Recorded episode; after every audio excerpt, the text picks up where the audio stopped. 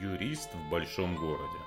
Здравствуйте, меня зовут Сергей Пирогов, и вы слушаете мой подкаст «Юрист в большом городе». Это подкаст для тех, кто хочет знать свои права, быть юридически грамотным, законно вести свою деятельность и не быть обманутым. Сегодня расскажу о банкротстве физических лиц. Тема, о которой уже много и долго было сказано, но поток вопросов не уменьшается. Я не буду рассказывать в целом об этой процедуре, о том, о чем уже много кто и где рассказал, расскажу только о нюансах, о том, на чем стоит сосредоточить свое внимание, когда вы задумываетесь, не пройти ли вам через процедуру банкротства. Самый первый и популярный вопрос, который мне обычно задают, а банкротство это панацея, это прям вот спасение или все-таки есть нюансы? Ну, честно сказать, в таких категориях я бы не оценивал эту процедуру. Я бы сказал, что банкротство это эффективный инструмент для тех, кто оказался в ситуации, когда стало невозможно платить те долги, которые у человека образовались. Это, конечно, не бесплатная и легкая процедура, когда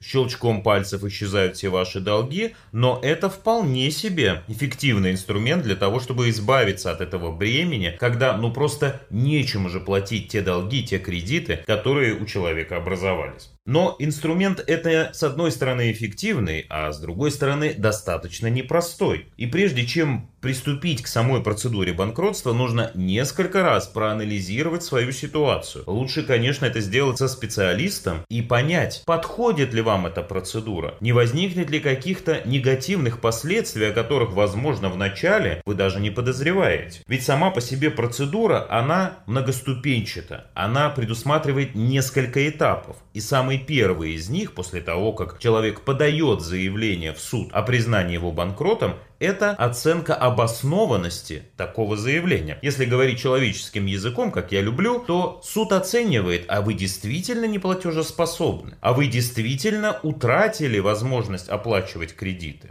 Не получилось ли так, что вы взяли кредит и тут же пошли банкротиться, например? То есть обосновано ли ваше заявление? Действительно ли есть доказательства вашей неплатежеспособности? И что не менее важно, не является ли это банкротство преднамеренным?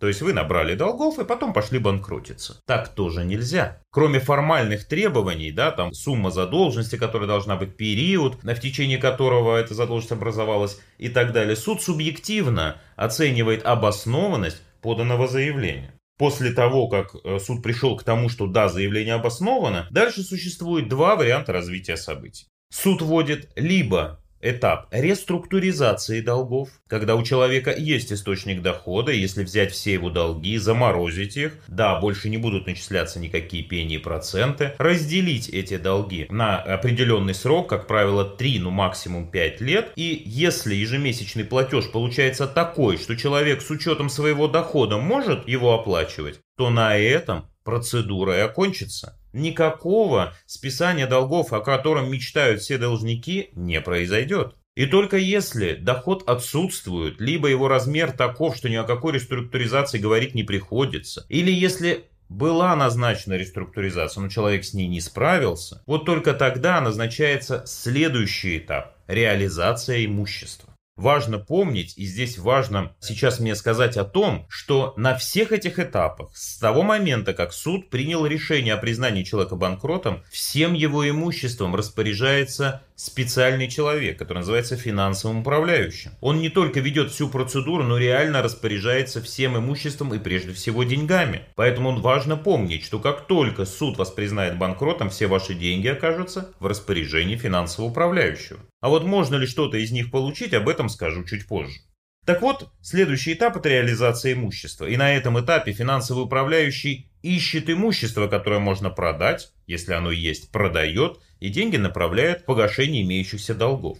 А также финансовый управляющий ищет сделки, которые совершал человек за предшествующие три года, и анализирует их на предмет, не являются ли эти сделки мнимыми, либо иными, например, притворными, и вообще не является ли эта сделка, та или иная сделка, направленной на вывод имущества. В частности, признаками таких сделок является сделка, в которой не были произведены денежные расчеты, сделка, совершенная на нерыночных условиях, то есть квартиру продали за 100 тысяч рублей вместо 10 миллионов и так далее. Такие сделки могут быть оспорены, а имущество возвращено обратно. Поэтому когда мы вступаем в процедуру банкротства, все эти вещи нужно предусмотреть заранее. И если в рамках процедуры возникнет какой-то признак недобросовестности заемщика, то суд может просто не списать долги. Человека признают банкротом, а долги никто не спишет. Поэтому процедура вполне себе может закончиться совсем не тем, ради чего ее, собственно, затевали. Ну и среди последствий, очень часто спрашивают, какие бывают последствия процедуры банкротства. В общем, слава богу, для должников они пока не расширяются. После того, как человек прошел процедуру банкротства, он должен будет уведомлять банк об этом факте. Он не имеет права занимать руководящие должности, но никаких ограничений по выезду за границу, по распоряжению денежными средствами, таких ограничений нет. Как видите, процедура сложна как с формальной точки зрения, так и по своей сути.